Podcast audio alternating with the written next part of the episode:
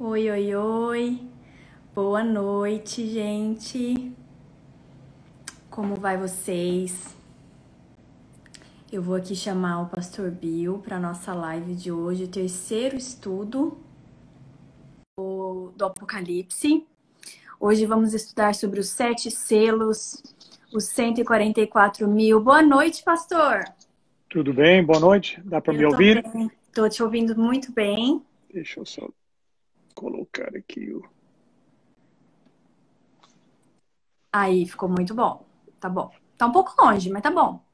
Deixa eu. Uh, eu vou fazer um ajuste ali. Vou ver se eu consigo abaixar aqui um pouquinho. Guarda só um instante aí comigo. Ah, boy.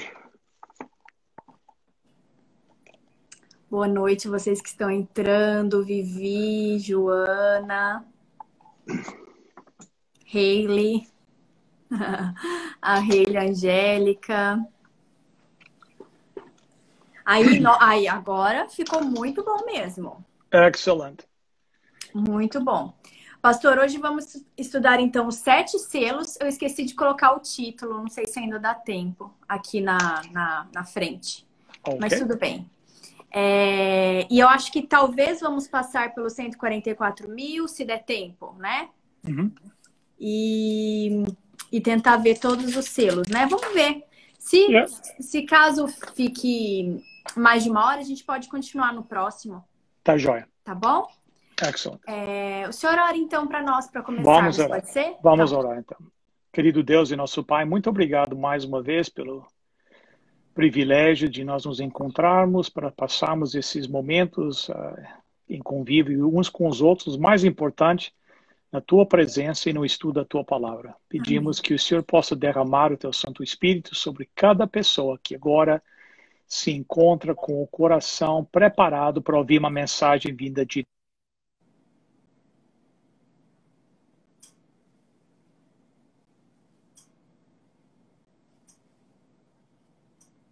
Travou, eu acho, dele. Só um minutinho. Pastor, não estou te ouvindo mais. Travou o seu.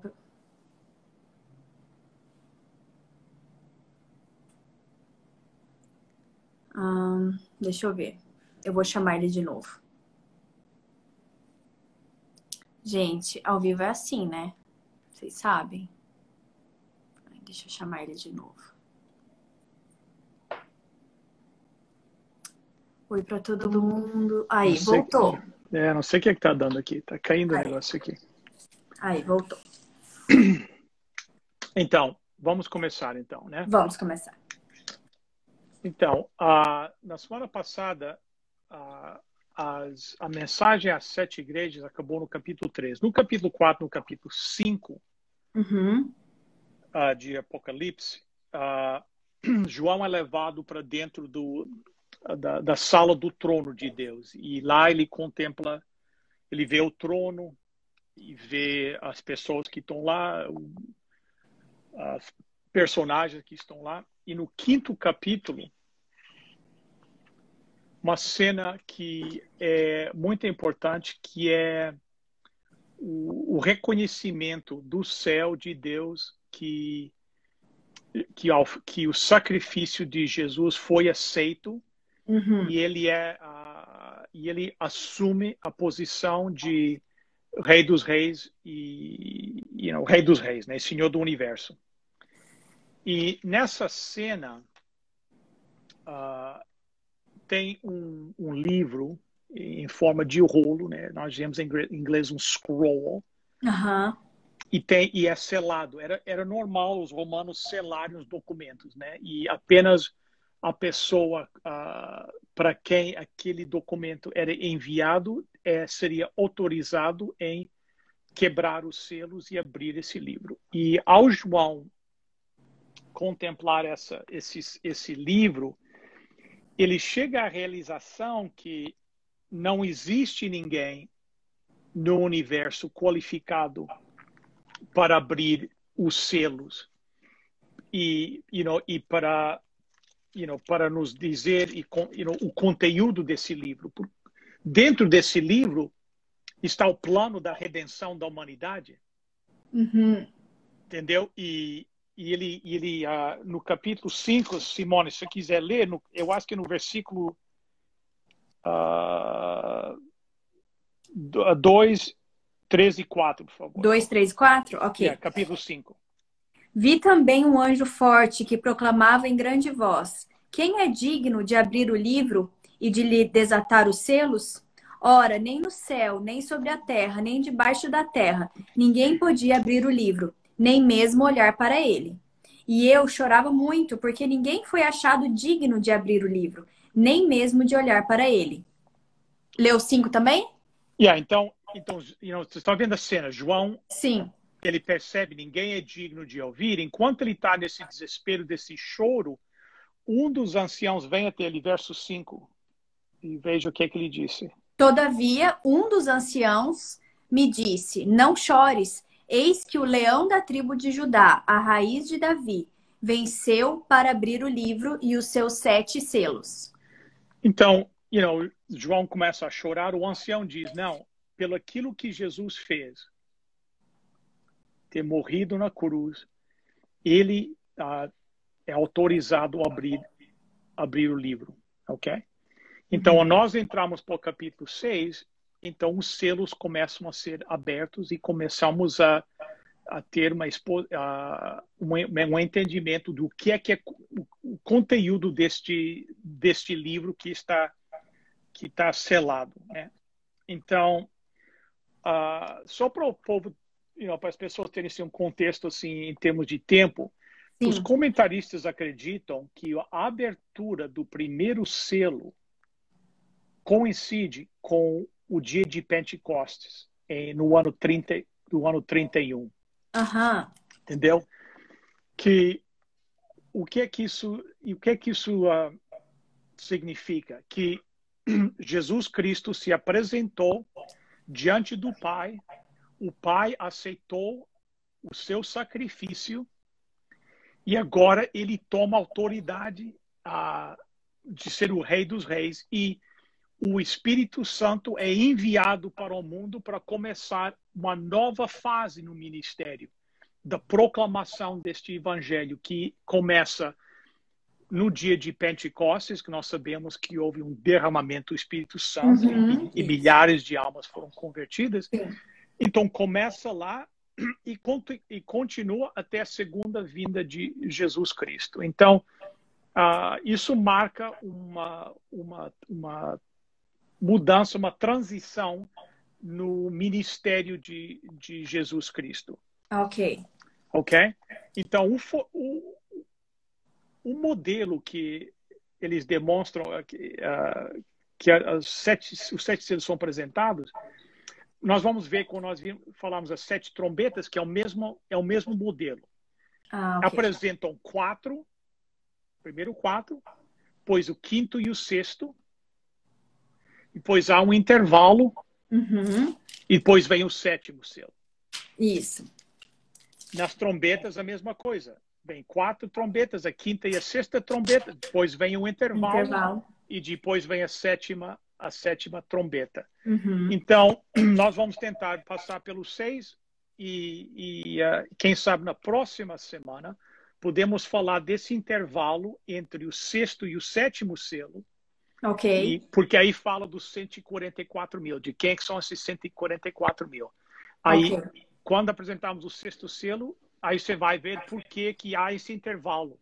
Ah, ok. Legal. Tá bom. Ok? Porque, porque a Bíblia explica por que, por que esse intervalo. Então, vamos ler, se puder, para mim, então, do capítulo, no capítulo 6, dos versículos 1 a 7, por favor. Ok. É, 1 ao 7, capítulo yeah, 6. Cobrir os primeiros quatro. Ok. Vi quando o cordeiro abriu um dos sete selos e ouvi um dos quatro seres viventes dizendo como se fosse voz de trovão: Vem!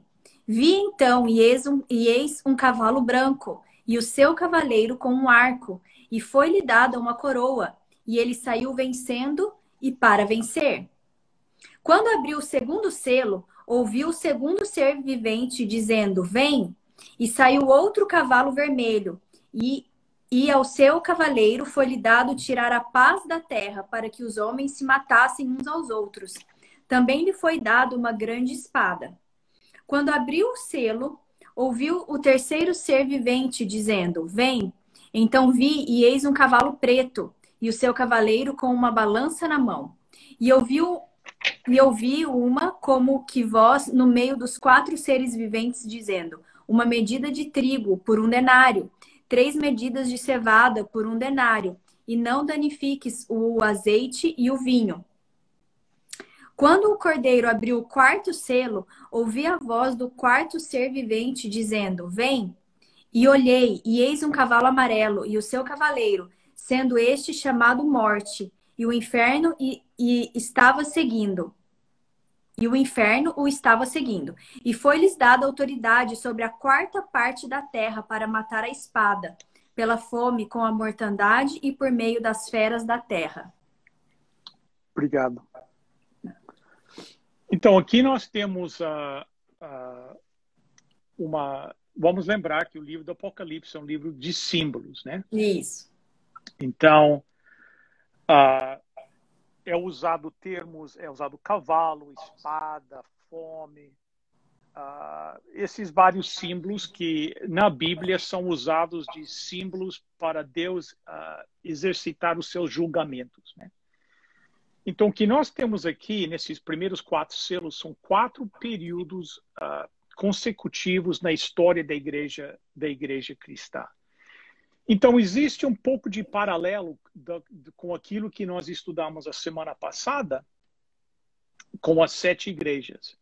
Então, é, é, repete um pouquinho, é, é, outro, são outros símbolos, tem outro, uh, outro foco, mas existe uma certa repetição de algumas, uh, alguns eventos históricos na história da igreja cristã. Uhum. E uh, como o povo de Deus foi tratado e como eles foram, qual foi a reação do povo de Deus com respeito à proclamação do, do evangelho, entendeu?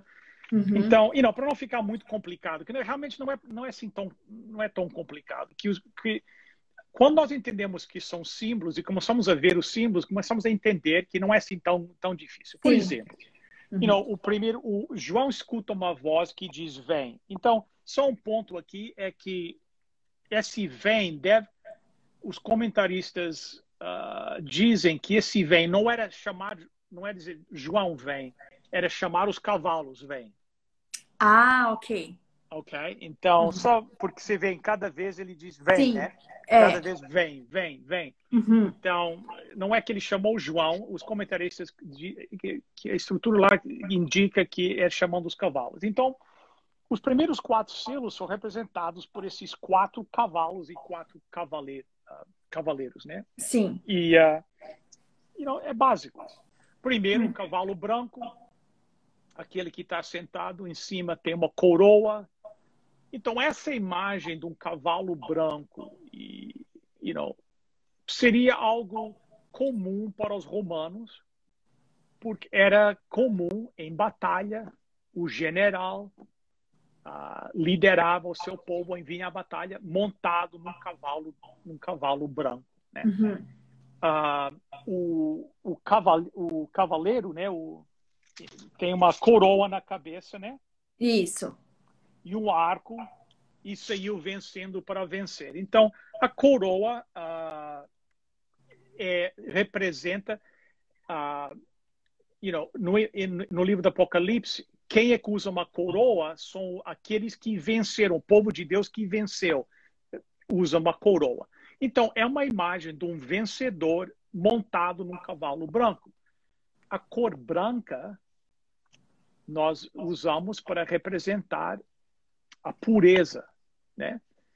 Então, este primeiro cavalo representa o, o avanço do, do, da pregação do evangelho que começou no dia no dia de, de Pentecostes, quando Cristo foi exaltado no seu trono, o Santo Espírito foi derramado e houve uma proclamação uh, da, da mensagem do Evangelho por, e, e foi, you know, os discípulos, aqueles seguidores de Cristo, na sua vida conseguiram levar o evangelho para o mundo inteiro em suas vidas. Uhum. Então, conqui... como é que estava, como é que está aqui em português? Conquista, venceu e saiu vencendo e para e vencer. Para vencer. Isso. Então, isso representa essa proclamação do evangelho mas agora não quer que o pessoal pense que era apenas a proclamação do evangelho naquele período apostólico. Não. Saiu para vencer, saiu vencendo e para vencer. Então tem um elemento futuro, que é essa pregação que uhum. começou, que começou com o derramamento do Espírito Santo no dia de Pentecostes, continua até a segunda vinda de Cristo. Uhum. Ok? Então, o cavalo branco, então, em termos históricos, então essa é a imagem, é é uma, é uma fé vibrante, uma fé conquistadora, uma fé pura, né? que ao nós estudarmos livros de história da Bíblia, conseguimos encaixar dentro do período histórico que nós chamamos do período da Igreja Apostólica. Durante aquele período que os discípulos eram vivos, a igreja saiu, conquistou, uh, you know, milhares de pessoas, por exemplo, no dia de Pentecostes, aceitaram a verdade. E you know, praticamente isso continuou, esse fervor, essa pureza, até que o último discípulo morresse, mais ou menos, you know, João, é. you know, mais ou menos no ano, no ano 100. Uhum. Então, esse primeiro período é esse período.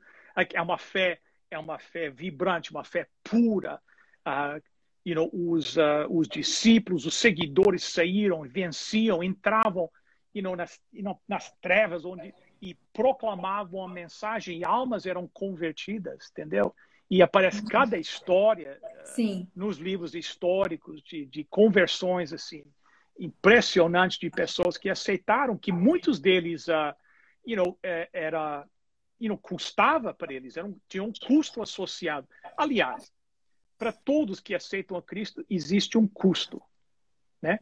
Mas naquele tempo, naquele tempo do Império Romano, quando uma pessoa associada com o Império, uma pessoa de uma certa um nível, status social, aceitava a mensagem que foi introduzida por um, um pregador desempregado, pobre, entendeu? Sim. Era um negócio era um negócio que chocava as pessoas. Mas, you know, então, no período histórico, o primeiro cavalo seria aquele período apostólico, mais ou menos you know, do ano you know, 30, 31 até o ano 100, Sim. cento e pouco, ok? Ok. Segundo cavalo, agora a cor muda do branco para o, o vermelho, né? Isso. Então, o vermelho não, não é preciso ser nenhum, you know, estudioso profundo de Bíblia que representa o sangue, né? Então, o que é que aconteceu? O Império Romano começou a ver o crescimento desta igreja, começou a ver uh, o fervor da, dos seguidores de Cristo, né? Uh, e o que é que se levantou? Uma grande perseguição ao esses, ao esses cristãos. A esse povo. Uhum. Ao esse povo. Então, foi uma estratégia do diabo para acabar com a igreja, e a estratégia foi: vamos acabar com a igreja matando uh, os membros, usando a espada, né? Uh, uhum. For tirar a paz da terra, que os homens se matassem uns aos outros. Isso. Também foi lhe dado uma grande espada. espada. Então, então, toda essa. Uh, you know, essas imagens representam uma oposição uh, forte a proclamação do evangelho. Entendeu? Okay. O, o uhum. evangelho, a mensagem que começou vitoriosa, pura e branca, começou a conquistar e o resultado do fervor dessa pregação traz uma hostilidade, assim, é, umas forças hostis, né, contra. Sim.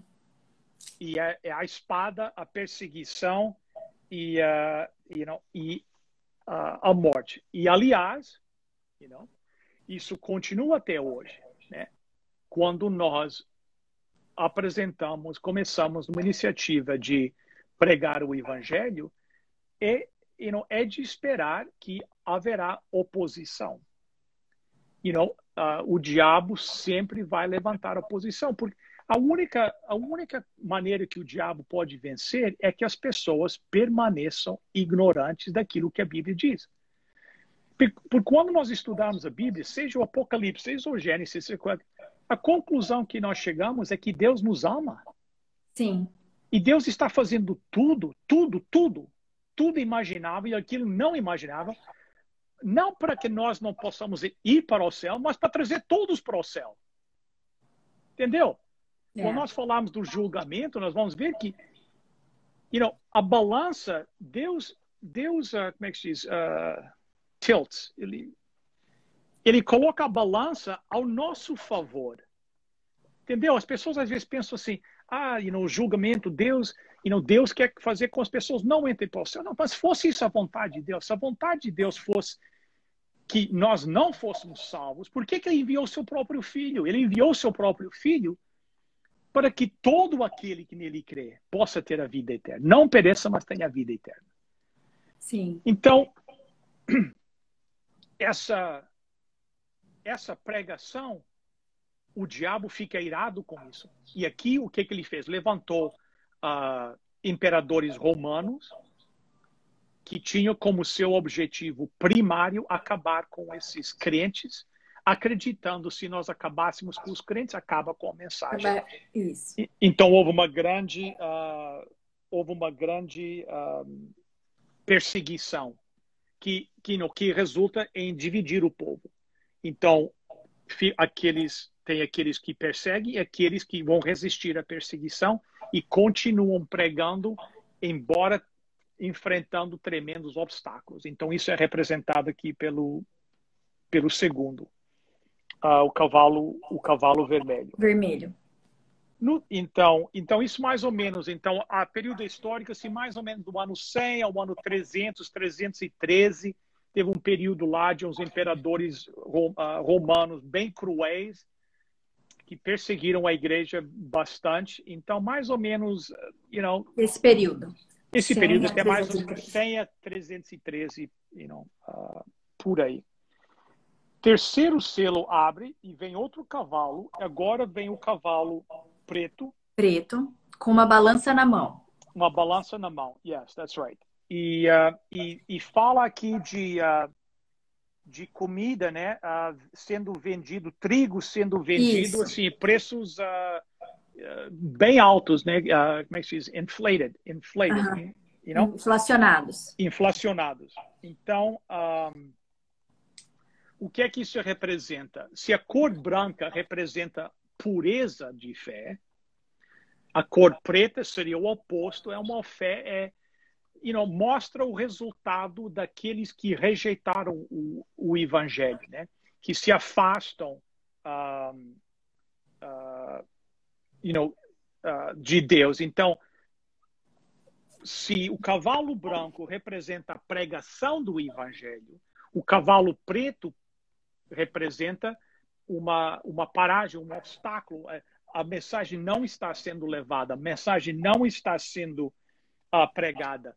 Fala de uma falta de alimentos. A Amós tem uma referência a isso em capítulo, no capítulo 8 de Amós, onde fala de haverá uma falta de, uh, de, de, de comida, uma, haverá uma fome, mas não hum. uma fome, uma sede de comida literal, mas uma, uma fome e uma sede de comida espiritual. Por quê?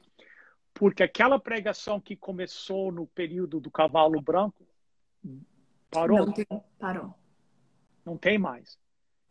Entendeu? Não tem mais essa essa essa proclamação. Mas é interessante que a fome não resulta uh, na morte. Porque, um, porque veja o que é que diz a última frase do, do, versículo, do versículo 6. Eu acho isso fascinante. Uhum. O que é que diz lá? Lê para mim. Onde diz, e não o quê? Não danifiques o azeite e o vinho. Yeah, então, há uma falta de alimento espiritual e por isso o pessoal está passando fome. Mas veja o que diz: não danifiques, danifiques o, o, azeite e o vinho. O azeite e o vinho.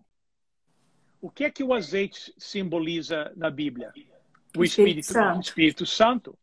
E o vinho simboliza a salvação em Jesus Cristo, o sangue de sangue Jesus, de Jesus. que resulta em nossa, em nossa salvação. Então, embora, embora a pregação do Evangelho não não está sendo feita da maneira que já foi, ainda o Espírito Santo está trabalhando em alguma medida, porque o azeite e a salvação, o vinho ainda está lá. Então, o diabo teve autoridade para uh, colocar umas certas restrições sobre a pregação do, do evangelho, mas não pode danificar a obra do Espírito Santo, uhum. nem, nem a salvação oferecida por, por Jesus Cristo. Então, uh, todos aqueles no período do cavalo preto que uh, queriam. Ficaram que sem queriam, alimento espiritual. Mas podiam procurar, podiam ter acesso ao Espírito Santo e a salvação através, através de Jesus Cristo, porque isso ainda estava uh, disponível para eles, né? Então aqui, uh, isto aqui, uh, you know, representa aquele período onde houve uma falta de uh, you know, da pregação do evangelho, aquele período escuro, né? Uhum. Na, na, história que uh, o diabo decidiu que ia acabar com a pregação you know, do evangelho. Então, uh, passando por aquele período, you know, mais ou menos do ano, you know, uh, you know, até, you know, do ano 300, mais ou menos até o ano you know, 550, mais ou menos, que inicia o último período profético muito, you know, muito importante para nós. Sim. Então, mais ou menos um período de you know, 300 anos, outra vez. Então, há a proclamação do evangelho, uma perseguição e depois uma restrição sobre a pregação do evangelho. Então, o que é que resulta a humanidade ou não havendo a pregação do evangelho isso é representado pelo quarto selo, o quarto cavalo que sai, que é um cavalo amarelo. Em inglês é um cavalo pálido. Uhum. Entendeu? Então, quando uma pessoa não está com you know, boa cor, ela está amarelo. Tá não, é um, yeah, tá, não é um sinal de saúde. Está sem saúde, né? Está sem saúde, está morrendo. E, e, de fato, em, montado em cima né, desse um cavaleiro sendo chamado o quê? Morte. Morte. Então imagina a cena, um cavalo morrendo, um cavalo amarelo, sem cor, o mesmo cavalo que foi que era branco, agora tá tá pálido, tá amarelo. E o cavaleiro que estava em cima, que estava com uma coroa, e o vencedor é a morte. Então uma cena bem, you know, bem gráfica que representa a morte, de uma, a morte da mensagem. Entendeu? Aqui uh, demonstra uma mudança de estratégia uh, de, do diabo. O que é que o diabo faz nesta. You know, o diabo decide que a igreja não pode ser eliminada através da perseguição. Então o diabo começa decide que vai agora destruir a igreja por dentro e começa a penetrar a igreja. E começa a introduzir dentro da igreja ideias, como nós falamos semana passada, ideias pagãs, uhum. ideias que não fazem, que não são cristãs. Mas o povo, como no período do cavalo preto, a Bíblia tinha sido, não estava sendo examinada, o povo não sabia. Não sabia. Entendeu? Então, o povo olhava para esses líderes religiosos e colocava fé neles e nunca imaginou que um líder religioso ia ser responsável para acabar com a fé, que introduzir ideias falsas e falsas doutrinas e ideias pagãs e, e, e, e dogmas humanas. Entendeu? Mas como não havia. Uh, o estudo da Bíblia, como isso foi e não foi restrito, o povo colocou a sua fé nessas pessoas, líderes, nessas pessoas, e como resultado foi a introdução de todos esses, uh, todas essas doutrinas, you know, como, uh, por exemplo, a doutrina, you know, nos primeiros 1.300 anos, ninguém batizava crianças. Uhum. Eu acho que o primeiro primeiro batismo assim de uma criança registrado, acho que foi no ano 1300, até lá. You know, nós não temos nenhuma nenhuma menção na Bíblia de João Batista, por exemplo, batizando crianças. Sim. É, you know, é, são pessoas que já têm um certo nível para tomar uma decisão. Né? Exato. Né? Para fazer uma escolha, tomar uma decisão. É, e sendo batizado por imersão. Uhum. Né? Uh, you know, quando quando Felipe estava com o eunuco, né? E o eunuco estava lendo Isaías 53 e Felipe, you know, milagrosamente, Deus o coloca e diz assim: Você sabe o que você está lendo? E o, e o eunuco diz: Como é que eu vou saber se alguém não me ensina? E Felipe começou a estudar com ele e perguntou se ele aceitava Jesus. O que ele disse? O que é preciso para ser batizado? Ele disse: acreditar que, you know, que Jesus é o Filho de Deus. E ele e, e água, ele olha e diz aqui tem aqui tem bastante água. Uhum. Entendeu? Então foi necessário ver bastante água. Diz que João Batista batizava naquele lugar porque, porque havia muita bastante água. água muita água. Entendeu? Então, em mil, mais ou menos, acho que foi em 1300 por aí, uh, que foi introduzido o batismo de crianças, não por imersão, uh, mas por, uh, não sei como é aspersão. se diz. Aspersão. Entendeu? Foi uma das coisas que entrou nessa época e outras. Como eu disse, o povo, o povo colocou a sua fé nesses líderes. líderes. E nunca pensou. Mas a estratégia do diabo foi brilhante, entendeu? Porque nós sempre pensamos no ataque vindo de fora, nós nunca pensamos que alguém vai nos vindo atacar de dentro. De, de dentro. Com Mas ideias isso, erradas, ensinamentos yeah, errados. Uhum. Então, isso é que, you know, isso é que aconteceu lá. Uh, nesse, nesse período, uh, não atingiu uh, toda, né? nem todos caíram por isso, né? Porque diz assim sobre a quarta parte da terra, né? Pela espada, Isso. pela fome, you know? Então, os primeiros quatro, os primeiros quatro selos, porque daqui acabam os cavalos. Agora, o quinto, sexto e sétimo selo não tem mais cavalos. Ok. Uh, e os comentaristas dizem que uh, que os primeiros quatro selos uh, se refere exclusivamente ao povo de Deus, ok? E agora o quinto, sexto e sétimo selo falam sobre o julgamento de Deus que cairá sobre aqueles que rejeitam a proclamação do evangelho, e ah. rejeitam, rejeitam a, a, Jesus, ok? Ok. Então, então agora aqui tem uma transição a partir do quinto selo. Yes. yes. Exatamente. É, até aqui está lidando exclusivamente com o povo de Deus. Ok. Uh, quer que eu leia? Yes, quinto please. selo? Vamos ver o quinto. Ok, até o verso 11. 9 ao yes. 11. Quando yes. ele abriu o quinto selo, vi debaixo do altar as almas daqueles que tinham sido mortos por causa da palavra de Deus e por causa do testemunho que sustentavam.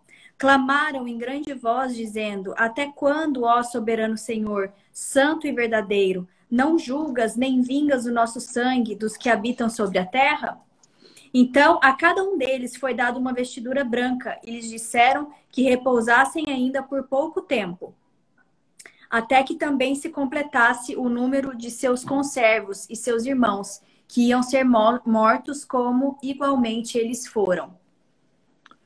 Ok. Então, aqui, logo de início, algumas pessoas dizem: ah, aqui tem. You know, no verso 9 tem evidências aqui, you know, dos, das almas dos mortos né, no céu. Então isso. vamos lidar com isso logo de, de entrada, porque isso. Uh, então essa ideia de primeiro uma das primeiras coisas que eu vou dizer aqui a palavra alma na, na Bíblia Eu não sei se nós mencionamos semana passada. A palavra alma se refere a um ser, a um ser mortal. Entendeu? Essa ideia da separação. Pessoa, de, né? Uma pessoa. Essa ideia de separação corpo e alma, you know, que nós, you know, nós faz, temos duas partes, né? Tem um corpo físico e depois tem a alma que isso, esse tipo de ensinamento não, não aparece na Bíblia. Ah, foi, eu, falei semana passada que foi Plato, o filósofo grego, que, que isso, ensinou, que ensinou, isso. Platão, que ensinou, isso. que ensinava isso. Ah, então, em primeiro lugar é isso. Agora, esse altar, ok? Este altar se refere ao altar do sacrifício por ser o altar do sacrifício, eu vou mostrar uma referência no Antigo Testamento para nós, nós entendermos isso. O altar do sacrifício é o altar que está na terra. O único altar que está no santuário celestial é o altar do incenso. Okay. O altar do sacrifício está na terra. Então, esta imagem se refere a almas debaixo do altar do sacrifício. Ok? E o uhum. altar do sacrifício, você pode ler no, no, as referências e, you know, ao santuário celestial, a referência é o altar do incenso que está lá, não o altar do sacrifício. Em Êxodo 29, Êxodo capítulo 29, no verso 12, diz assim: Depois, uh, então, está falando do sacrifício. No verso 11 diz que uh, imolarás o novilho perante o Senhor. Isso é Êxodo 29, 11 e 12. Ok. Imolar... okay. Yeah, pode ler, ler, ler lá, lê o 11 e 12. Imolarás o novilho perante o Senhor, à porta da tenda da congregação. Depois tomarás do sangue do novilho e o porás como teu dedo sobre os chifres do altar o restante do sangue derramá-lo-ás à base do altar. Então, continua no 13 também. Também tomarás toda a gordura que cobre as entranhas, o rebanho do fígado, os dois rins e a gordura que está neles, e queimá-los-ás sobre o altar. Então, aqui a referência é ao altar do sacrifício. E veja que a instrução é que com o dedo algum é do, do sangue é colocado sobre os chifres do altar. E o que é que é feito com o restante do, do sangue? O restante do sangue será derramado aonde? Na base do altar. Na base do altar. Na base do altar, ok? Então, a vida, a nossa vida é representada na Bíblia pelo sangue né? Então, com essa imagem na cabeça, é por isso que é importante entender o santuário terrestre para poder interpretar o Apocalipse. Muito importante. É. Muito importante.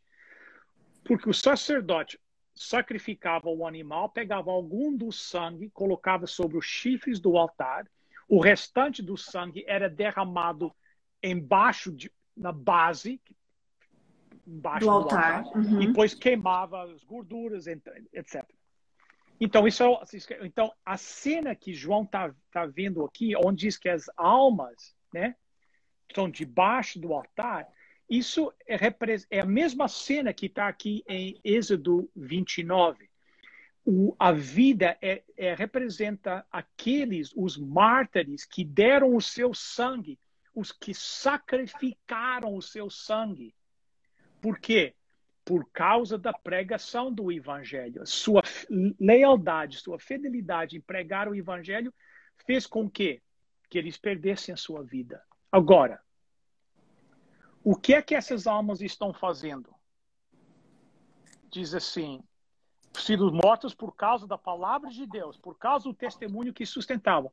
Alguns minutos atrás eu falei, a proclamação do evangelho sempre resulta em oposição diabólica.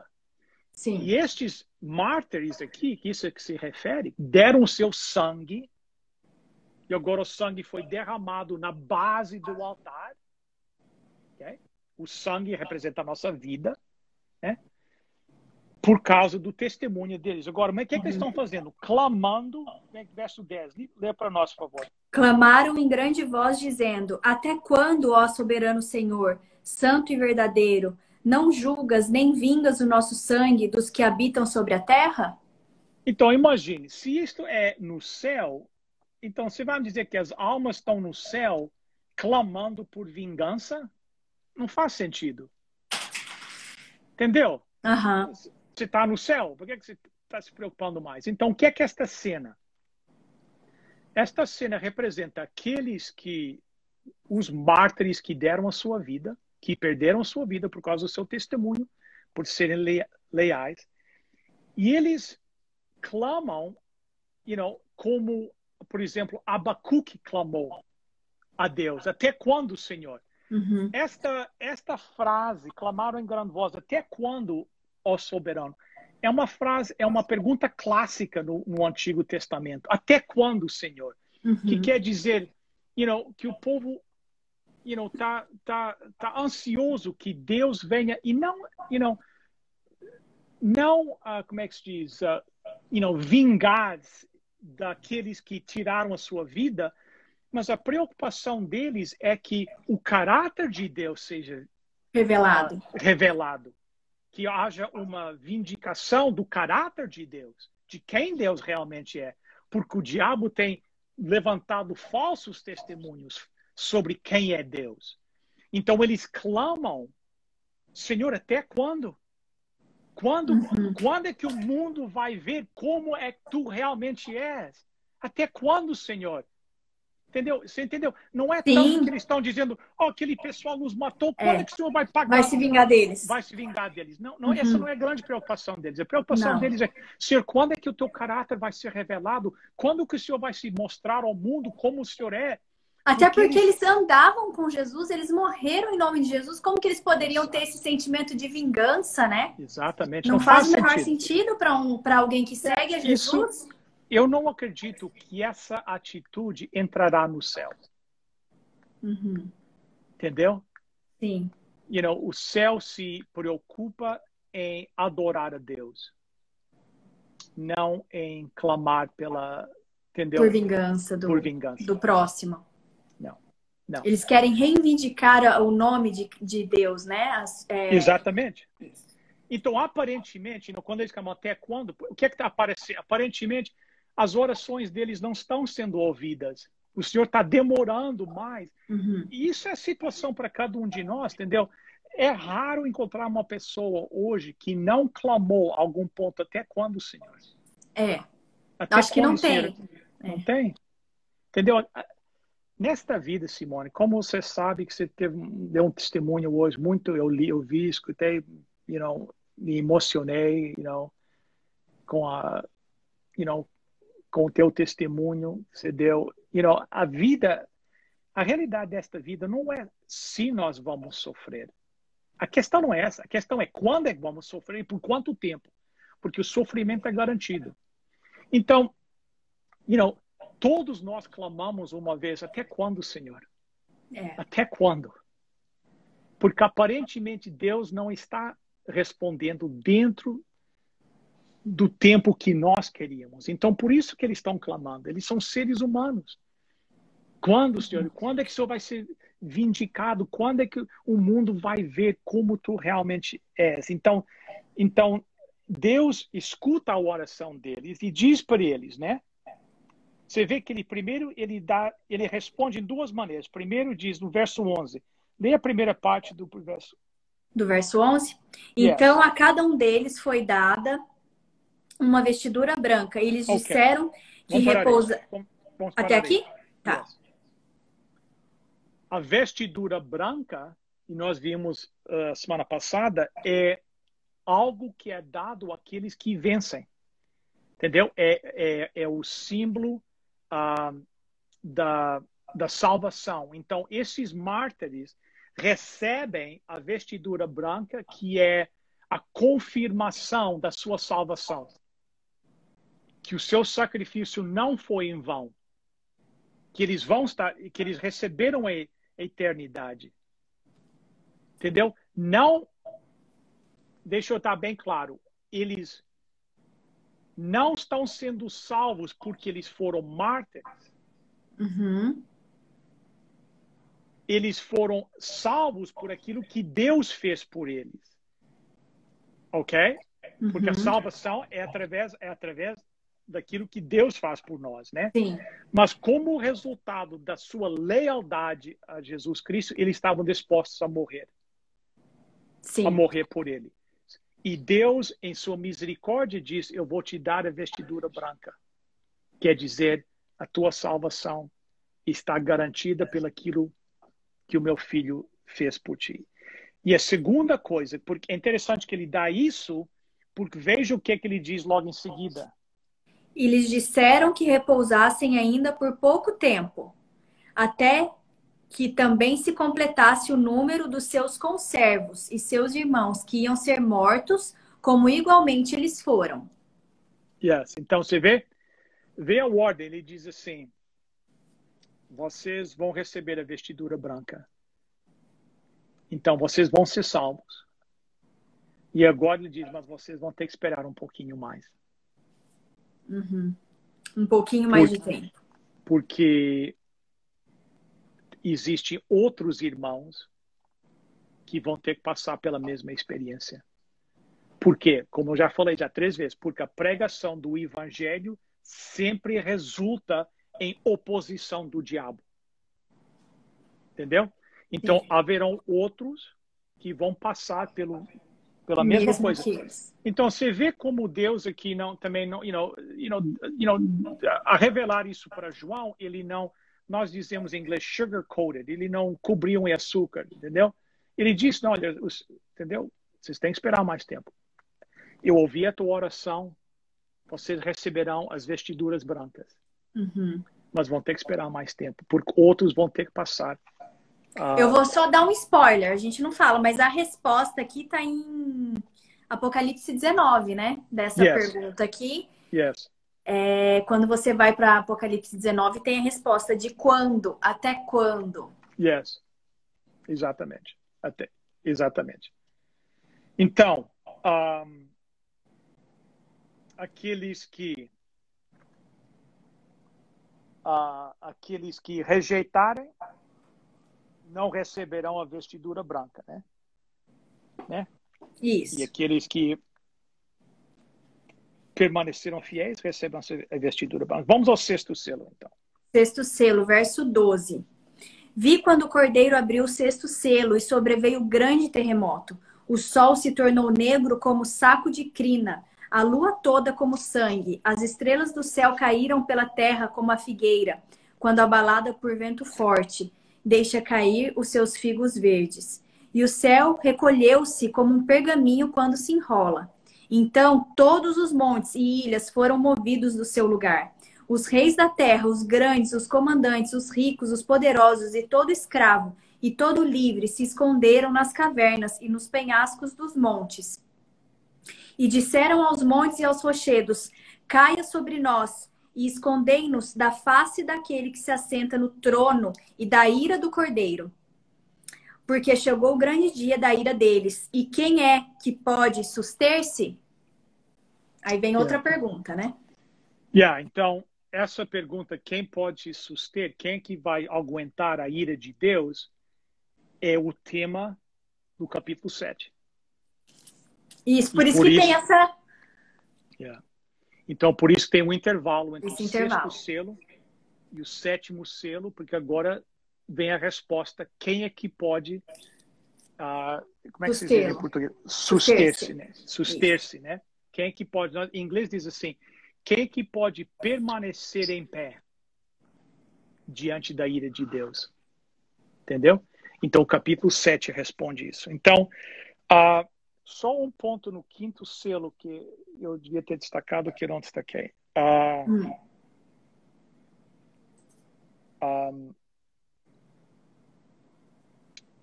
essa essa you know, do tempo histórico mais you know, que nós que deve, nós achamos que cobre o período quinto selo é aquele período depois da da idade média onde houve, you know, Daniel falou em Daniel capítulo 7 que houve um poder que fez guerra com os, com os santos, né? Em inglês é war with the saints, né? Então deve se referir a esse esse período dessa tremenda you know, dessa tremenda perseguição que onde algumas estimativas dizem que 50 milhões de pessoas morreram, né?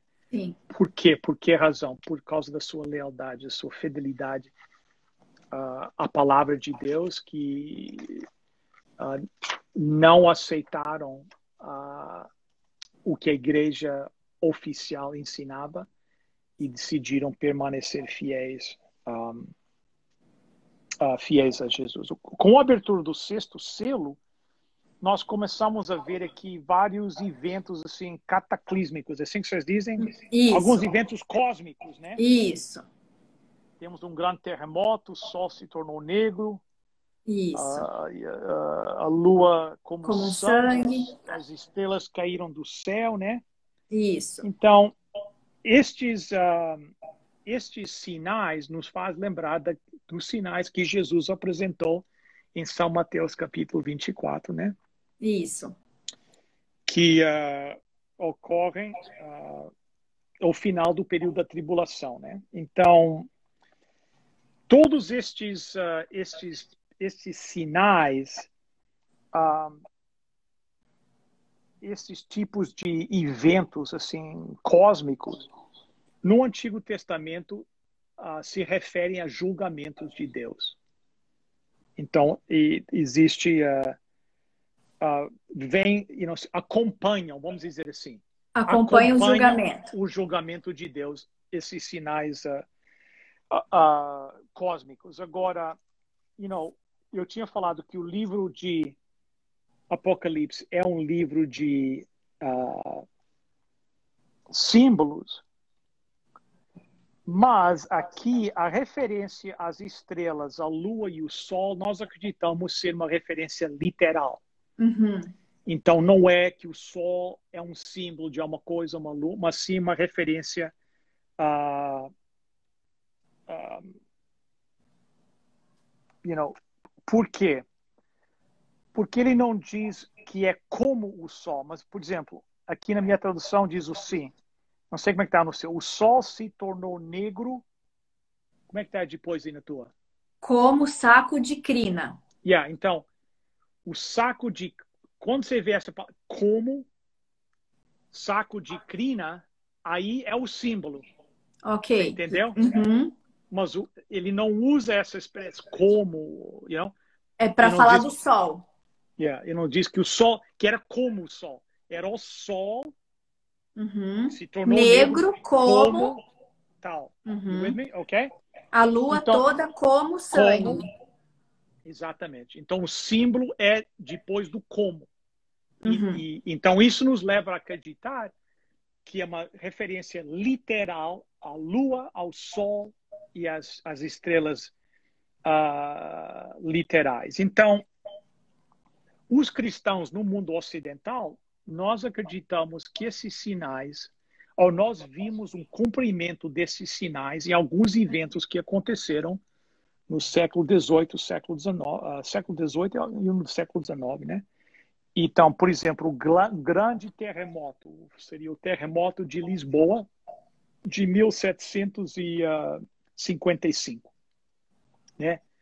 Que até hoje é mencionado como um dos terremotos mais devastadores da, Da história, da, né? da história e se encaixa you know, num período ah, numa era que coincide com o período profético que que estava acabando então se encaixa dentro Nesse daquele período aqui. desse- exatamente depois tem o dia o sol se tornou negro né o dia nós chamamos o dia escuro O dia ah, escuro. maio, dia, dia 19 de maio de 1780.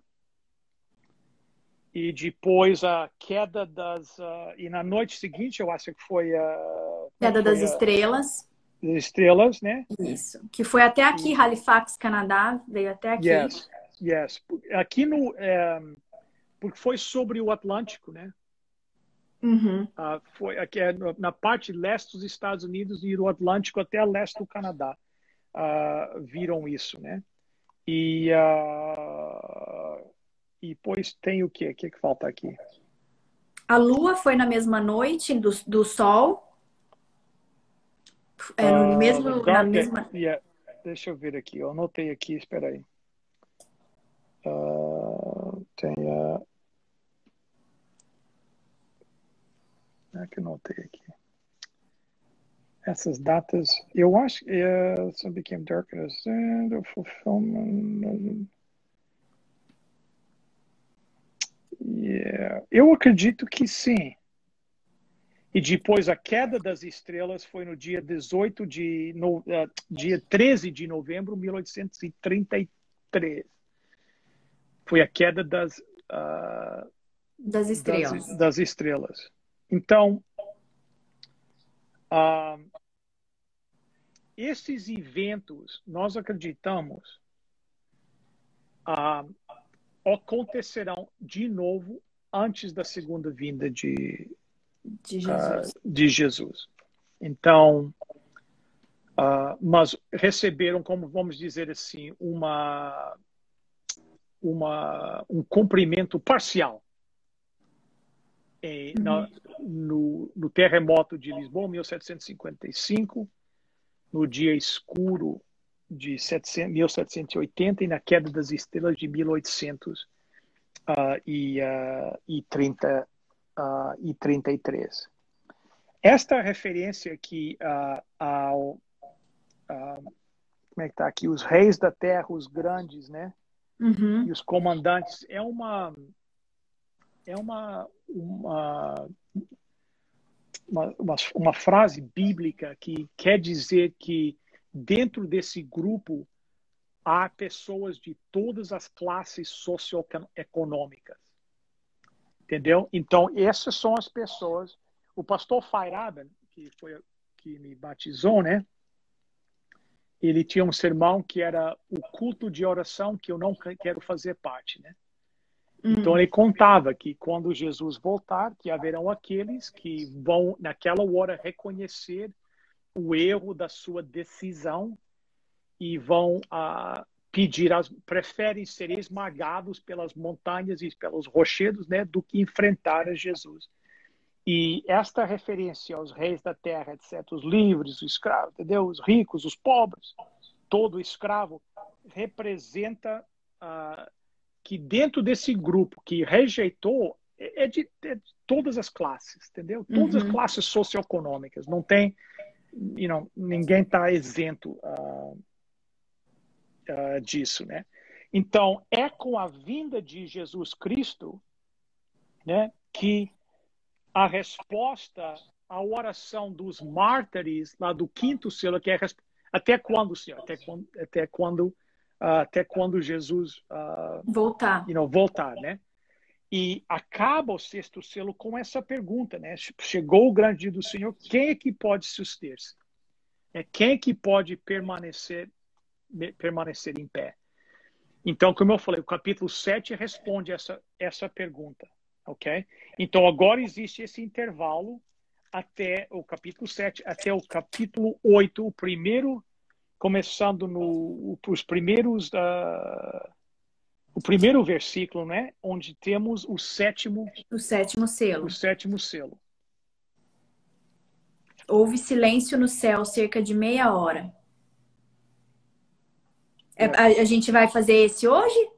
O yeah, sétimo... Vamos fazer o sétimo. Vamos fazer tá. o sétimo e depois, semana que vem, podemos fazer o, o capítulo 7 respondendo à pergunta. Entendeu? Ok. Com 144 yeah. mil. Yeah, então, o, o, uh, o sétimo selo,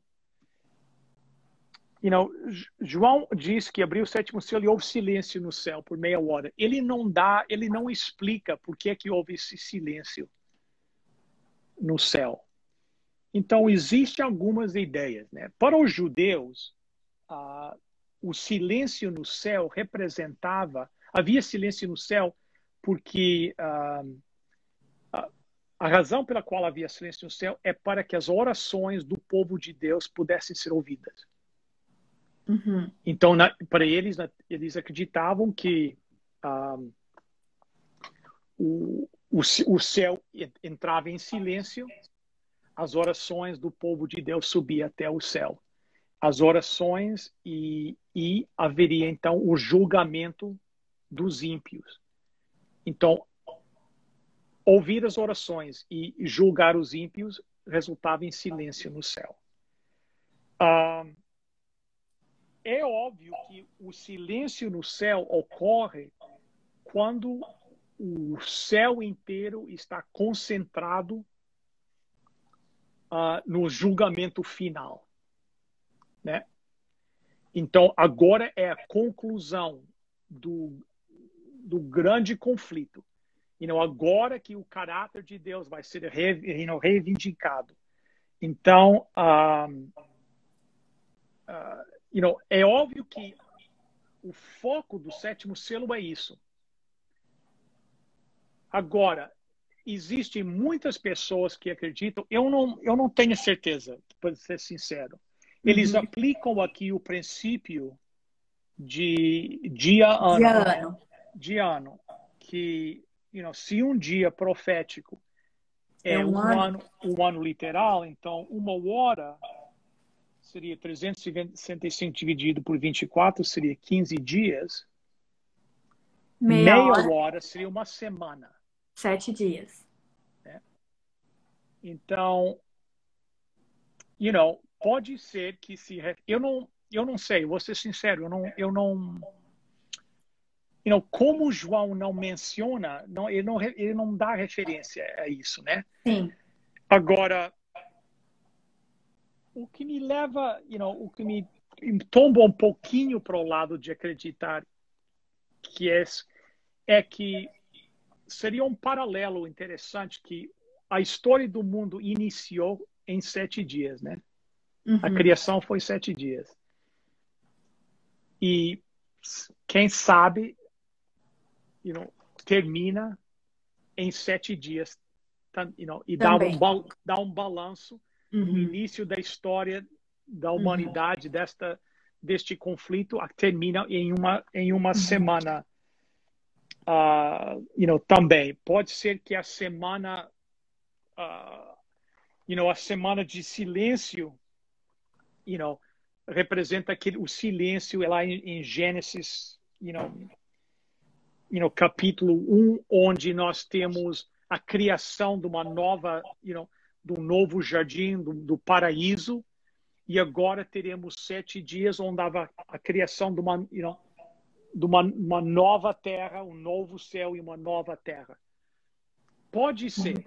Uhum. You know, eu não eu não sou dogmático e de, de uma... afirmar que seja isso, né? Porque a Bíblia isso, ela não dá ela não dá essa certeza para nós, né? O que eu já estudei também é que seria essa meia hora de silêncio é, porque é a volta de Jesus e ele está acompanhado de todos os anjos, né? Miria, yeah, todos então eles estão acompanhando isso. Yeah. Então o céu fica em silêncio. Yeah. Também tem essa ideia, né?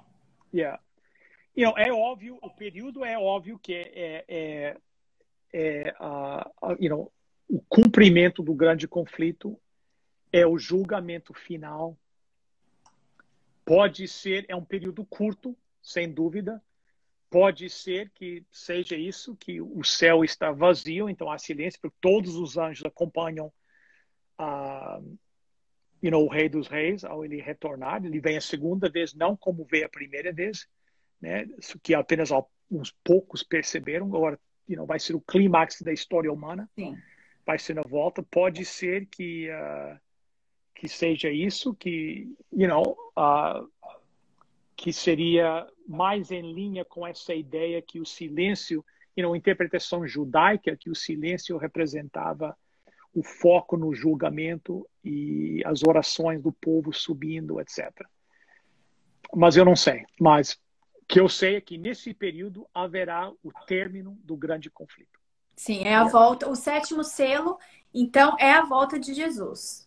Yes, yes. Então entra com o sexto, you know, come, entra com o sexto selo e continua com, you know, com o, o sete, o, o sete, porque no, no, no, no, sexto dá aquela aquela you know, a ira de Deus, you know, quem é que vai conseguir se sustentar, you know, se aguentar? Quem vai se permanecer de pé?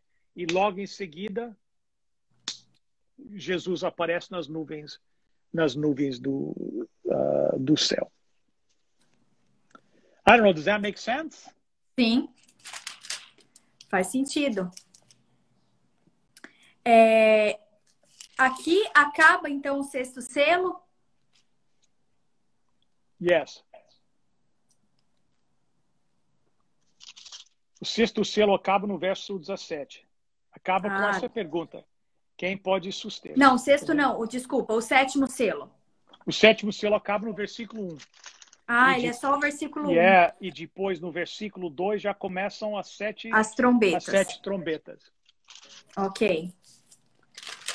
É, então, pastor, uma pergunta. Yeah. Sure. Aqui, quem é os, os, o ancião que fala com, com, com João, aqui no capítulo 5, no primeiro. Yeah. No comecinho do capítulo 5. É, uma boa, é uma boa pergunta. Um, para ser sincero, nós não temos exatamente a certeza. Então, mas eu vou te dar algumas dos, dos argumentos que nós uh, que nós temos para tentar um, decifrar quem é que eles são, né?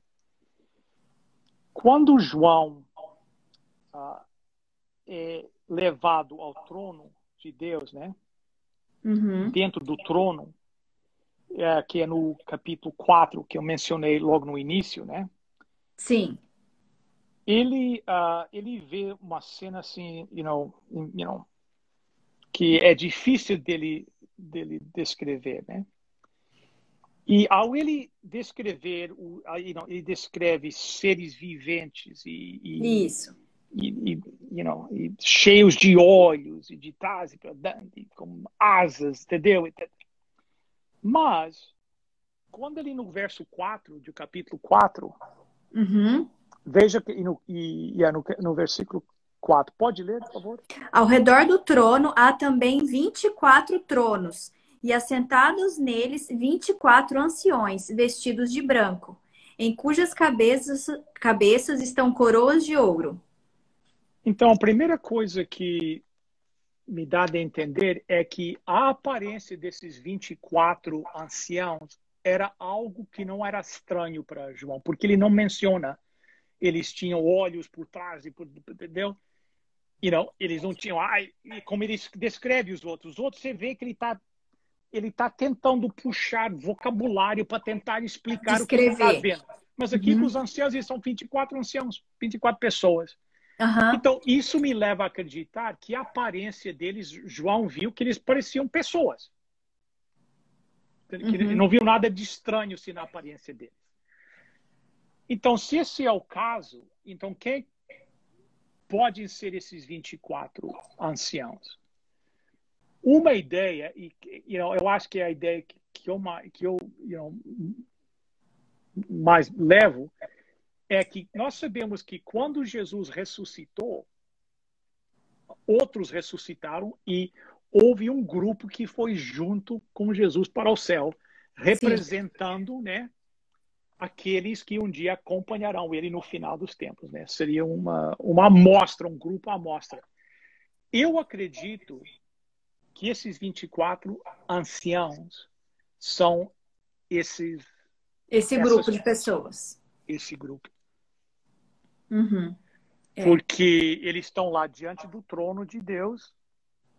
João não menciona nada. Então, you know, isso me dá a entender que eles são assim, seres humanos. Eles têm uma aparência de seres humanos, entendeu? Ele não. Uhum ele não diz que está saindo relâmpagos, entendeu? Porque ele fala dos outros, né? Ele fala do trono sai relâmpago, voz e trovões, né? Sim. E os sete diante do trono, um como, you know, um como que mar de vidro, semelhante cristal, entendeu? Quatro seres viventes, cheios de olhos por de diante, por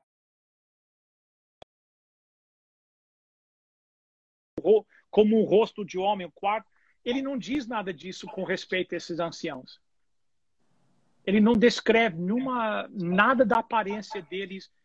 Então, you know, isso que ele olhou e viu, ah, eu, esses aqui, eu, esse aqui eu, eu, eu, eu conheço essa aparência. Eu, eles, você entendeu? Então eram seres Sim. humanos. Se fossem, então quem são os seres humanos que estão no céu? Moisés, Elias, Enoque, Enoque e e esses que foram com Jesus. Yeah. Então, se fosse Moisés, Elias ou Enoque, eu acho que João tinha falado, era hoje, porque ele, ele os viu no, no monte da, da transfiguração. Né? Então, you know, não devem ser eles. Então, quem são os outros? Quem seriam outros seres humanos que, que estariam na, no céu? A ideia é que seriam esse grupo que foi ressuscitado, levado como uma amostra daquilo da, da ressurreição. Uhum. E não, então, outra coisa que é interessante que ele não fala que, you know, ele não os descreve como um espírito ou, you know, como às vezes uma alma.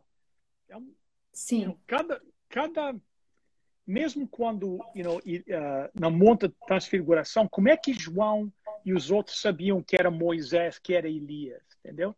Porque eles tinham aparência. Todos os seres que foram levados para o céu, como Enoque, não foi só uma parte dele que foi levada. Foi, foi levado dele completo. Uhum. A pessoa Deus, inteira, né? Yeah, porque se, não faz sentido para mim. Se Deus vai, vai levar, quando eu morro, apenas a minha alma, por que não leva tudo? Se é para levar, leva tudo de uma vez só. Por que, que uhum. deixa parte aqui, parte lá? Entendeu? Sim. E, por que isso? Isso só seria uma confusão, né? Então, João não faz referência a isso.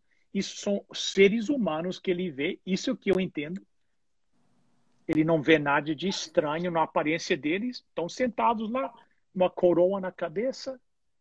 É aquela confirmação que haverá uma ressurreição e que o, todos aqueles que aceitarem o evangelho serão levados para o céu um dia. E aquele grupo é prova disso.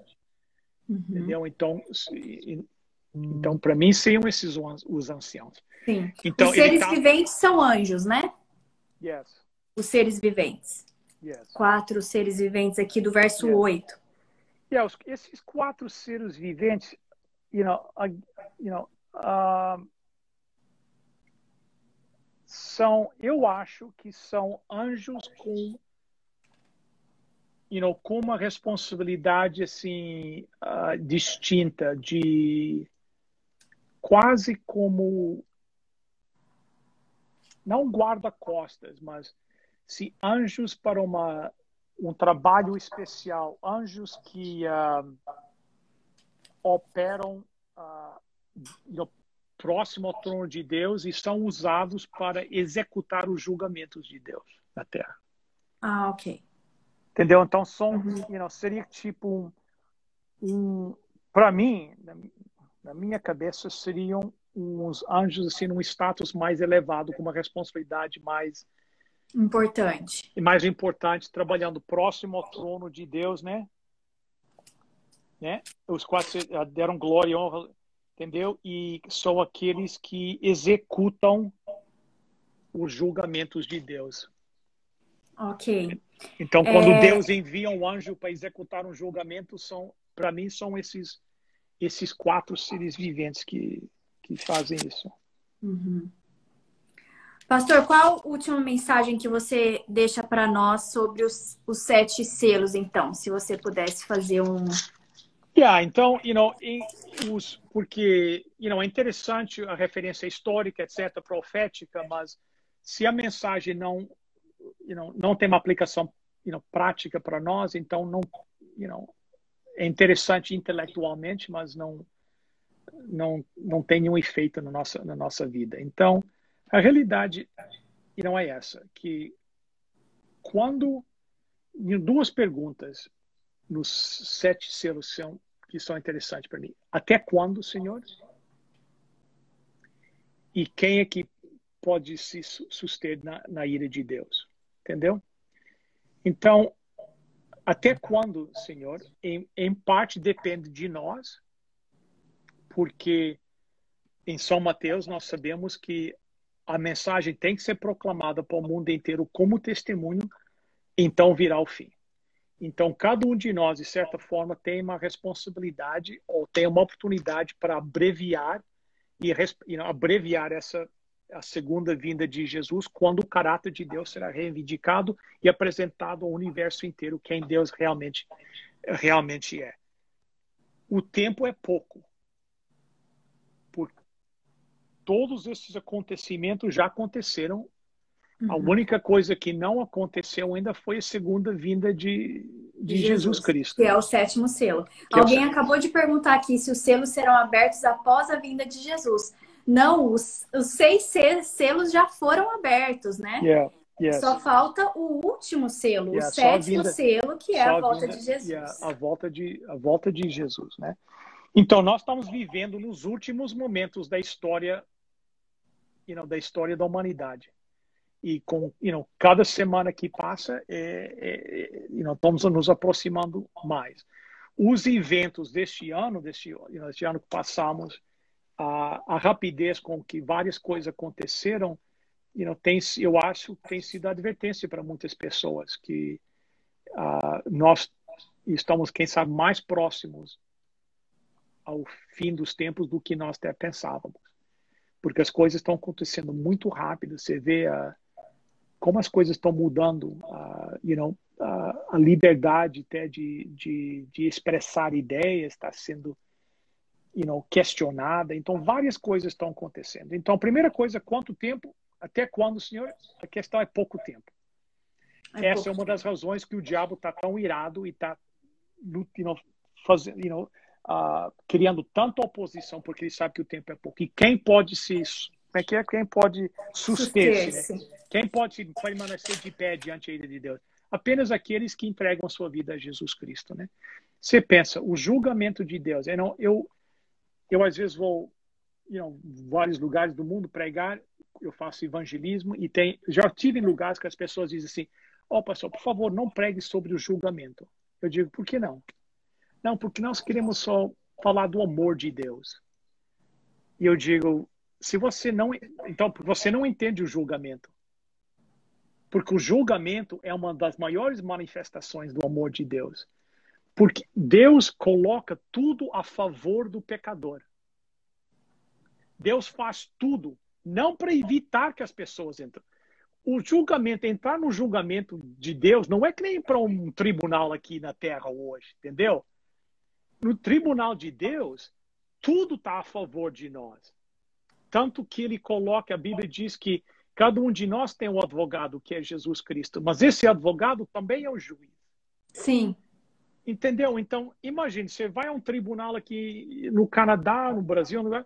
e você chega lá, você vai com o advogado e você percebe, quando começa o teu caso, o teu, o teu advogado sai do teu lado e vai sentar lá no lugar do juiz. Você diz assim, como é que eu vou perder aqui? É impossível perder. O meu advogado é o juiz. Essa é a situação. Então, quem vai conseguir se sustentar, quem vai permanecer em pé? Aqueles que escolheram a Jesus Cristo. Porque eles vão ter um advogado, todos vão ter um juiz. Eu acho que eu falei semana passada. Todos vão ter um juiz.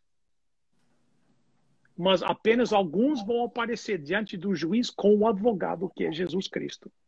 Nós temos um ditado em inglês que diz assim: um advogado que tem a si mesmo com como um cliente é um idiota. Entendeu? Uma pessoa que decide se defender a si mesmo é um idiota. Sim. Entendeu? Então, quem que pode se quem que vai se suster? Aqueles que aceitaram aquilo que Deus está oferecendo gratuitamente para nós. É uma oferta, é difícil isso entrar na nossa cabeça. Porque aqui na Terra, nós dizemos em inglês, ninguém dá nada por nada. No one gives nothing for nothing. Uhum. Tem sempre um preço. E é. às vezes nós até desconfiamos. O negócio, não, esse negócio está muito bom. Mas, não, esse, tá, esse negócio está muito bom. Que, é não, tem que ter alguma coisa aqui. Porque na nossa mentalidade, ninguém faz isso. Mas Deus está nos oferecendo um, uma oferta da vida eterna gratuitamente. Ele diz: é só aceitar. Só. Não existe nada que eu possa fazer para ser mais merecedor. Não posso fazer nada para que Deus me ame mais. Deus já me ama ao ponto que Ele deu o seu filho por mim, por você, por todos nós. Até por aqueles que, que o rejeitam, Deus ama.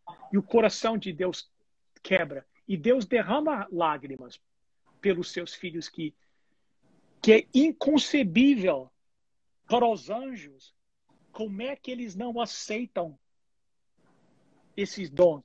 E não existe uma música em inglês, um, uh, um hino em inglês que diz que, e capaz de ser em português também, não sei, mas em inglês diz assim que haverá um coro no céu, né? E um dia eu desejo fazer parte desse coro, ok? Uhum. Depois diz assim, mas quando eu contar, quando eu cantar, a história da minha redenção, todos os anjos dobrarão as suas asas porque nenhum anjo já sentiu a alegria da salvação. Uau! Entendeu? Uhum. Para os anjos, contemplar este, este mundo é inconcebível que a humanidade não está aceitando. Não aceite esse amor de Jesus. Eles devem dizer se eles apenas soubessem. Eu imagino que isso deve causar um desespero para os anjos, né? Entendeu? Que eles querem anunciar, Sim. entendeu? E Deus uhum. diz: não, o meu plano é o seguinte: eu coloquei pessoas lá que dedicaram as suas vidas para proclamar para os outros. É isso que nós estamos fazendo. Uhum. Entendeu? Então, quanto tempo? Pouco tempo coloque as coisas em ordem. A prioridade bíblica, a Bíblia diz assim: buscar primeiro o reino de Deus. E tudo depois vai se encaixar. As pessoas dizem assim para mim: ah, pastor, quando, quando eu pagar a minha casa, quando eu comprar o meu carro, quando eu acabar os meus estudos, não. Coloque em primeiro lugar o reino de Deus. E interessante, com essa perspectiva no reino de Deus, as outras coisas se encaixam da maneira que Deus quer. Quanto tempo? Pouco tempo. E quem que vai se suster? aqueles que aceitam a oferta gratuita de uma vida eterna com Jesus Cristo. É apenas estender a mão e receber. Mais nada. E oxalá que se tem alguém assistindo que ainda não aceitou essa oferta, que eles possam tomar essa decisão agora. Amém. Porque é uma decisão que tem consequências eternas. Eternas, é. Muitas, algumas pessoas às vezes me falam que tem essa dificuldade em amar Jesus. Que elas seguem regras, que elas fazem o que é certo, mas elas não sentem esse amor por Jesus. Como, como amar Jesus?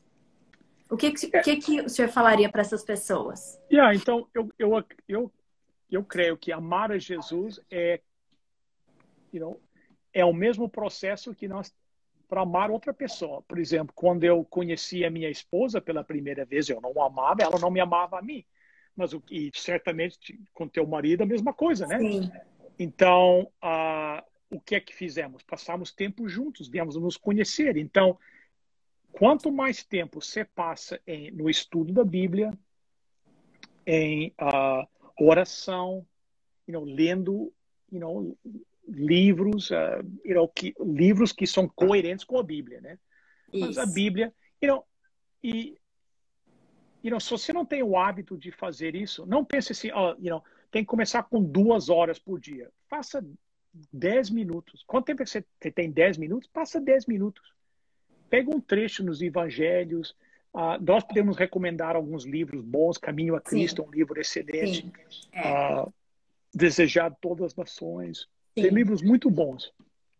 Passa 10 minutos, 15 minutos lendo. Faça uma oração e diga, agradeça a Deus todos os dias pelo fato de se levantar, um novo dia de e que este neste dia que o Senhor possa me guiar e que a minha vida possa servir de testemunho do teu amor, entendeu? E que eu possa me comportar da maneira digna de tu meu Deus. E, e é, é algo you know, milagroso. Assim, ao nós passarmos tempo com Jesus, vem um conhecimento daquilo you know, que ele fez por nós. O sacrifício que ele não precisava fazer. E nisso vem o desenvolvimento desse amor. Não é algo que acontece. Assim, mágico, né? Mágico, não. É, é, passar tempo. Da mesma maneira com qualquer outra pessoa que você acaba amando, entendeu? Às vezes, uhum. you know, uhum. casais que dizem para si, para mim assim, olha, eu eu nem realmente gostava, you know, não tinha, mas com o passar do tempo, ao eu ver como é que era o coração, uma pessoa simpática, entendeu, etc, acabei amando. E é isso com Jesus. Tem que passar tempo. É. Não tem outra saída, não tem, não outra, tem outra, outra não, receita, não tem, né? Passar tempo tem, com Jesus. É passar tempo. E a coisa que nós, uh, uh, you know, para nós nesta sociedade tão, you know, que nós não temos tempo para nada, né? Uh, a coisa mais difícil de nós dedicarmos a Deus é o nosso tempo. E o pastor Fairaban contava muitas histórias. Ele contou uma história uma vez, é uma história apócrifa, né, que diz que o diabo estava o diabo estava tentando desenvolver uma estratégia para enganar o mundo, né? E chamou os demônios lá e ideias, que, qual deve ser a nossa estratégia. Então veio um demônio lá mais, you know, meio novo assim, e disse assim: "Ah, vamos dizer às pessoas que Deus não existe". E o diabo disse: "Não, isso não vai funcionar, que you know, essa não vai ser a estratégia. Vamos, vamos, ah, vamos dizer que a Bíblia não é a palavra de Deus. Não, isso não, já tentamos, não, não, não funciona. E vieram várias, várias ideias, né? E finalmente, Feiraban, o pastor Feiraban contava que veio lá um demônio das partes mais escuras lá do, do abismo lá e disse assim, vamos dizer ao povo que Deus existe. Vamos dizer ao povo que a Bíblia é verdadeira, mas vamos dizer ao povo que não há pressa. Não há pressa. É a Bíblia, é verdadeira. Deus é. Mas por que se entregar hoje? Espera. Vive a tua vida. Entendeu? Então, a coisa é, é mais fácil para nós dedicarmos dinheiro, darmos dinheiro do que darmos nosso tempo. Mas os, o problema, então, é que para desenvolver esse relacionamento de amor, você só ama as pessoas que conhecem, você tem que vir um conhecimento de quem Jesus é. E como é que você vai ter esse conhecimento? Deus vai revelá-lo para ti. Mas para isso, você não pode estar sendo distraído de, de todas as coisas. Você tem que dedicar algum tempo para o silêncio, para concentrar, entendeu? Quando vocês namoravam, entendeu? Vocês iam com you know, 30 pessoas? Não, por quê? Ou porque você não pode conhecer. Você tem que passar aquele tempo. Uhum. Ok, é legal, você sai com os amigos, uhum. mas para vir conhecer uma pessoa que você está tomando uma decisão, se vai ter um relacionamento, entendeu? Você tem que passar algum tempo juntos, entendeu? Para ver como é que é a cabeça deles, como é que eles são. É, que... é a mesma coisa. Então não pode ser. Nós, nós somos inundados com tantas informações que é, é. difícil, é. né? Que, que o nosso cérebro fica esgotado, fica lotado de tanta coisa. Então, é o importante, por isso, de colocar algum tempo de lado, preferível de manhã. Sim. Né? Logo do início do dia. Porque é interessante, quando você começa o dia assim, com o pensamento focado nas coisas de Deus, te dá é. outro. O dia é diferente, né? É um dia diferente. Não, é. não tem, não tem comparação. É um dia é diferente. Completa, é completamente diferente. Então, eu começo o meu dia, eu tenho um período de devoção, depois faço meus exercícios e depois venho, pra, venho aqui para o meu escritório para começar, you know, para começar a, a, you know, a trabalhar. E se desenvolve um hábito.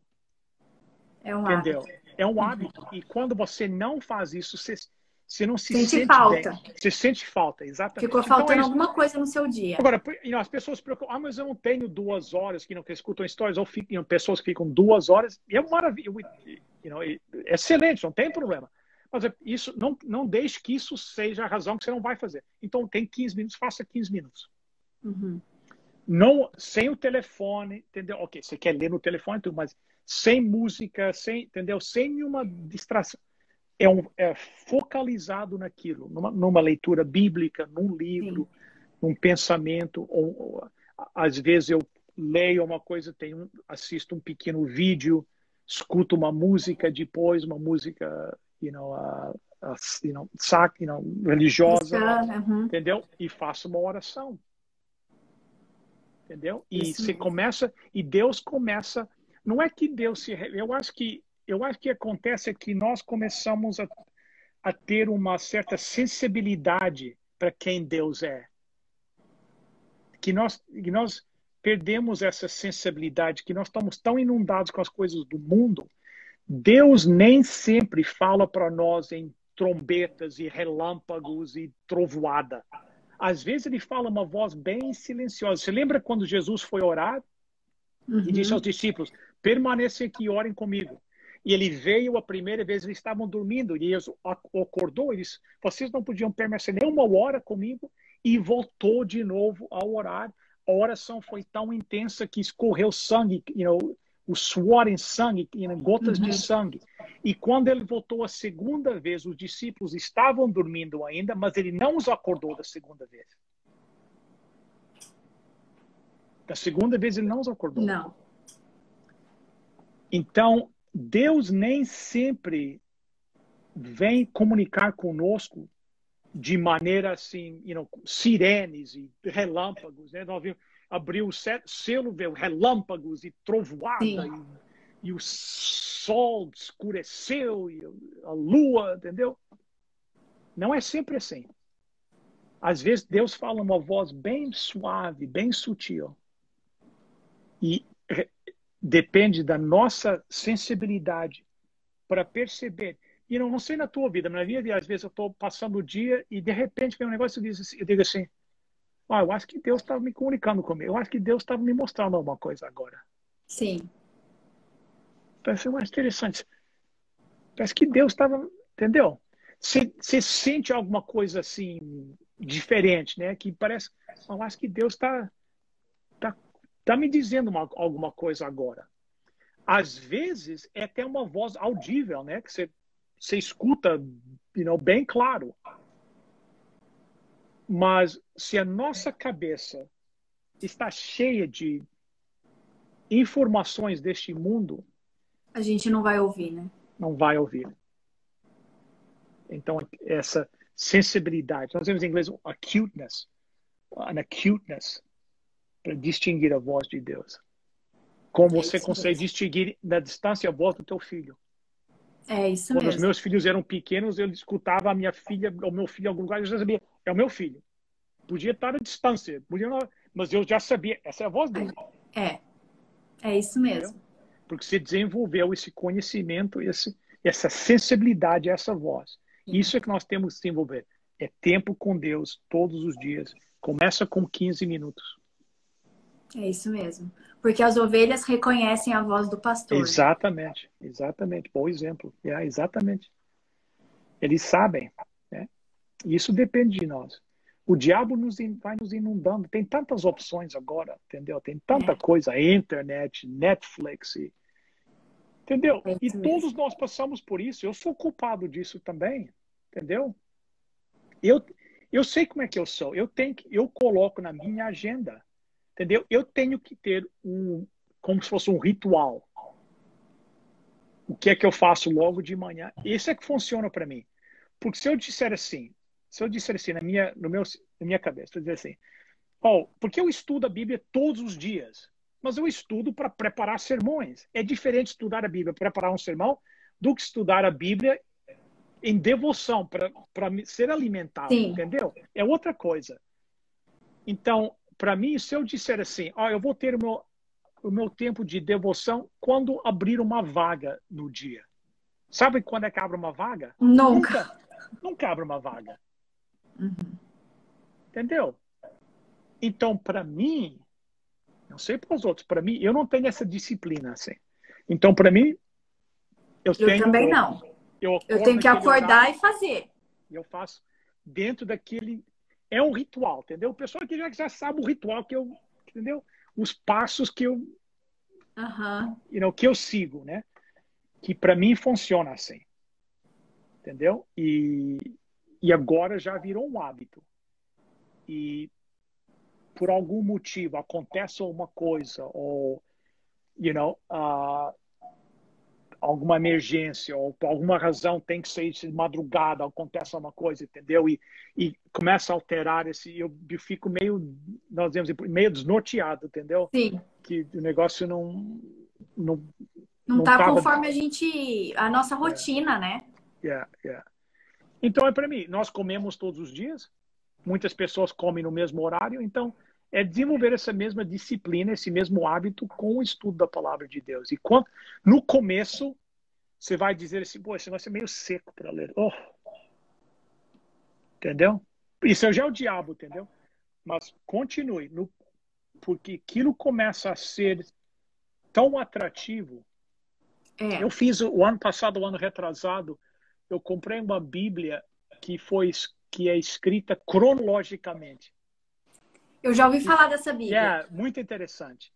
Então, eu usei essa. Este ano agora estão fazendo o estudo. Cada sexta-feira eu faço com a minha igreja, mas eu faço para mim o estudo, por exemplo, eu gosto de fazer o estudo dos livros. Então, estou fazendo o estudo do livro de, de juízes. Então, uh, eu tento estudar uh, nem sempre um capítulo, depende. Às vezes um capítulo são mais são mais, you know, um pouquinho mais complicado, fica alguns dias em, you know, num capítulo. Mas para mim, eu também é ter um sistema. Assim, por exemplo, começo no primeiro capítulo de no livro e vou pelo livro inteiro. Vou anotando, vou escrevendo. Às vezes, uma, se eu tenho uma pergunta ou leio alguma coisa que não entendo, vou anotando, porque é interessante. Por duas semanas, três, quatro semanas, um mês depois, estou lendo outro trecho da Bíblia e lá vem a resposta daquela pergunta que eu, entendeu? Que eu tinha. Então, para mim, é, funciona assim. Yeah. So. É isso mesmo. Pastor, temos muito, muito que conversar, né? Vamos, yeah. as, as, nossas lives vão ser muito ricas sempre, né? É, vamos orar então para encerrar vamos, o nosso então.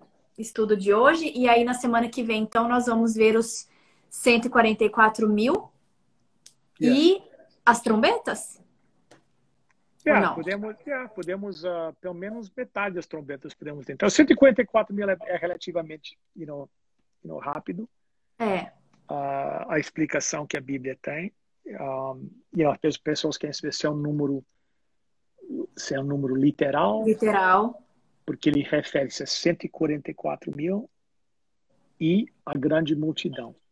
Então, mas, é, são dois grupos os 144 é grande multidão, são o mesmo grupo, é 144 mil uh, literais, pessoas assim, literais. Literais. Então, isso é o número de pessoas que vão ser salvas, porque já deve ter mais de 144 mil pessoas que vão ser salvas. Eu já ouvi isso, falou que os yeah. salvos vão ser só 144 yeah. mil. Yeah. Então, o que é que isso representa? E vamos ver que a Bíblia tem uma resposta bem, bem clara e bem simples. E, uh, yeah, então, então, nós podemos fazer os 144 mil entrar nos, nos, uh, nos, sete, nos sete selos que repetem um pouco, as sete trombetas, sete repete, trombetas. que repete uma boa parte dos sete selos, que repete uma boa parte das sete, das sete igrejas. igrejas. Das sete igrejas, yes. Ok? Ok. Vamos orar então. Vamos. Nosso querido Deus, nosso Pai, muito obrigado mais uma vez por uh, esta grande oportunidade de termos estes meios uh, virtuais para proclamar a tua mensagem, para aprender mais do teu amor para com cada um de nós. Amém. Querido Pai, eu te peço que uh, a mensagem que nós estudamos todos juntos hoje não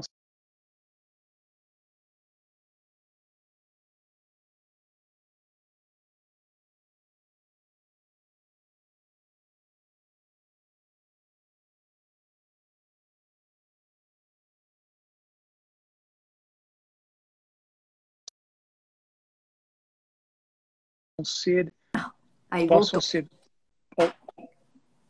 esse, querido pai que tudo possa que a nossa que a nossa vida possa ser uma representação de, de teu amor para a humanidade que Amém. nós possamos ser um exemplo querido pai peço que o senhor Abençoe cada pessoa que, se que estudou conosco, aqueles que estão desejosos de entender melhor a tua vontade para a vida deles. Se revela a eles, querido Pai, revela a tua vontade na vida de cada um de nós e prepara-nos